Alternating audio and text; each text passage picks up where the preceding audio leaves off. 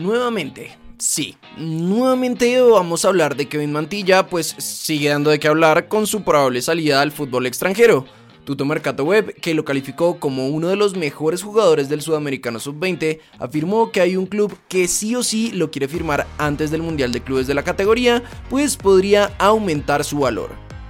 En Mantilla también hay otro club de la serie interesado, pero Torino quiere cerrarlo pronto. En mayo hay Mundial Sub-20 en Indonesia y el central colombiano está preparado para volver a ser protagonista.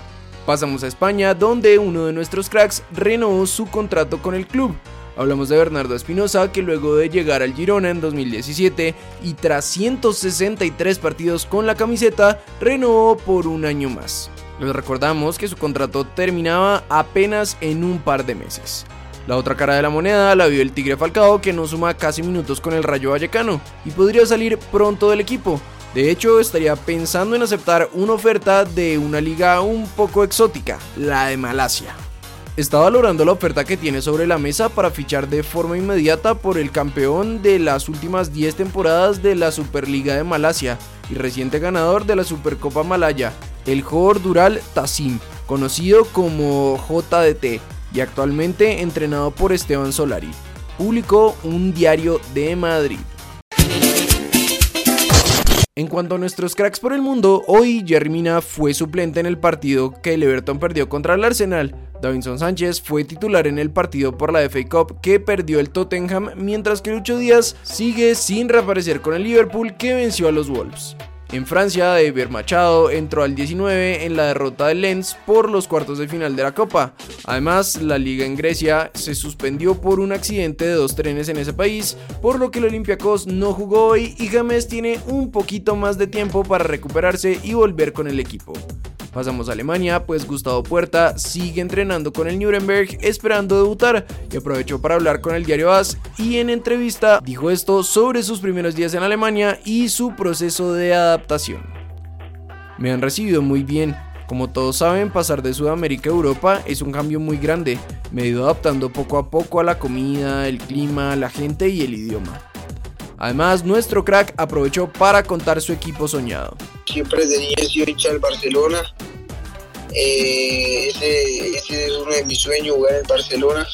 Pero ahorita estoy acá en el Bayern y pues soy hincha del Bayern y, voy a dar lo mejor de mí eh, durante todo el tiempo que esté en este club. Pasamos a Brasil, donde no tenemos buenas noticias, y es que el club de Doratuesta hoy confirmó su lesión en el ligamento cruzado anterior de su rodilla derecha. El centrocampista de Palmeiras será operado en los próximos días para corregir el problema. El club no desvela un plazo de regreso, pero es un caso que debería dejarse al menos seis meses de baja, publicaban en sus redes sociales. El DIM tuvo hoy su juego de vuelta en la Libertadores y el poderoso arrancó con toda, pero en la primera mitad no tuvimos goles. A los 56 minutos, Pipe Pardo intentaba meter un golazo, pero el palo se lo negó. Sin embargo, al 67 y 73, Monroy y Cambindo marcaron para los locales y tres minutos después, Micolta salía expulsado dejando a los ecuatorianos con 10. Y aunque el DIM se metió un poco atrás y terminaron sufriendo con un gol de Nacional al 92, finalmente lograron aguantar el resultado y avanzar a la siguiente fase esperando su próximo rival. Por otra parte, hoy el Fútbol Observatory reveló que Millonarios es el equipo más estable de Colombia, según la clasificación por la cantidad de jugadores que disputaron partidos de la Liga Nacional en los últimos 5 años, alineando un total de 85 jugadores. Mientras que en el otro extremo está Pasto, que es el club más inestable, pues ha tenido a 162 jugadores. Para terminar, Arturo Reyes habló en Caracol Radio y aclaró por qué Luis Sandoval no entró en la última convocatoria. Nosotros estábamos pendientes de lo de Anduesa, si llegaba el transfer o no. El transfer llegó cerca de la 1 y 30 de la tarde y se hizo todo el esfuerzo porque habíamos entrenado con él toda la semana y la idea era que tuviera la oportunidad de debutar, por eso llevamos un jugador más y cuando nos confirmaron que Andoesa podría jugar, decidimos que el jugador 19, que era Sandoval, no estuviera disponible para el partido.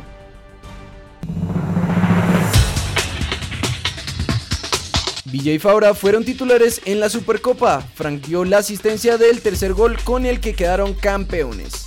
Carmelo Valencia reveló por qué no pudo volver a jugar fútbol. Me comenzó una pequeña molestia en el glúteo derecho, pero podía jugar Incluso yo jugaba con molestias y muchas veces me inyectaban para jugar. Después se dio lo de que se me acabó el contrato. Me pasaron la carta de no renovación y no tuve contacto con más nadie.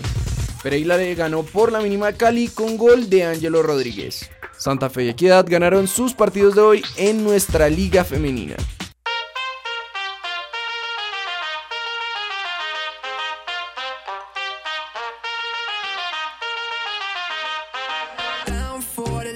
run now. Red Corvette and my drop top down. Calling up my digits in my Motorola, and I'm speeding like I robbed someone. Falling and I'm